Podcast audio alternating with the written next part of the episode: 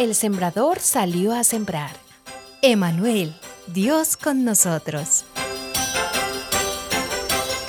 El nacimiento de un niño siempre será una razón de gran gozo y alegría.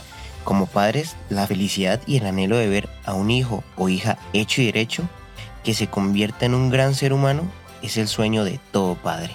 Pero hoy hablaremos de una concepción diferente a todo lo conocido en la historia de la humanidad, la concepción del Salvador, relatada en Mateo 1 del 18 al 25. En este hermoso pasaje vemos que María, estando comprometida con José, resultó encinta por obra del Espíritu Santo. Si pudiéramos traer esta historia a nuestro tiempo, ¿qué podríamos pensar estando en la mente de José?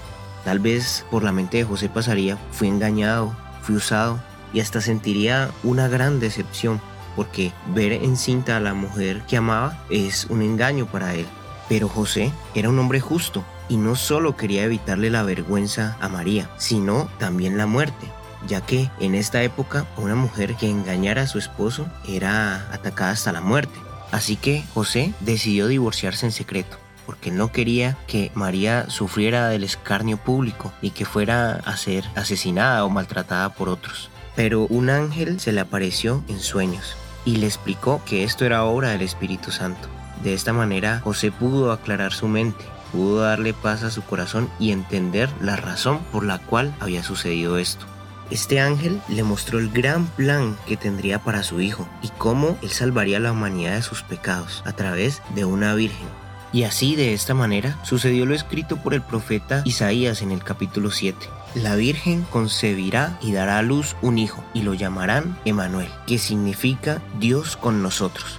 Y hoy nos llenamos de gran gozo porque recordamos que el Creador del universo nos envió un Salvador para que nos dé libertad de nuestros pecados y un sentido para nuestras vidas.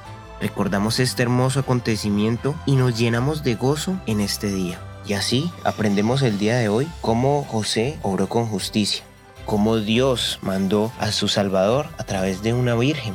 Y también podemos ver lo importante que somos para Él. Que aprovechemos este tiempo con nuestra familia, compartamos de este hermoso mensaje de salvación y que no olvidemos que lo más importante es que Jesús nazca en nuestros corazones. Dichoso es el que oye y retiene la semilla.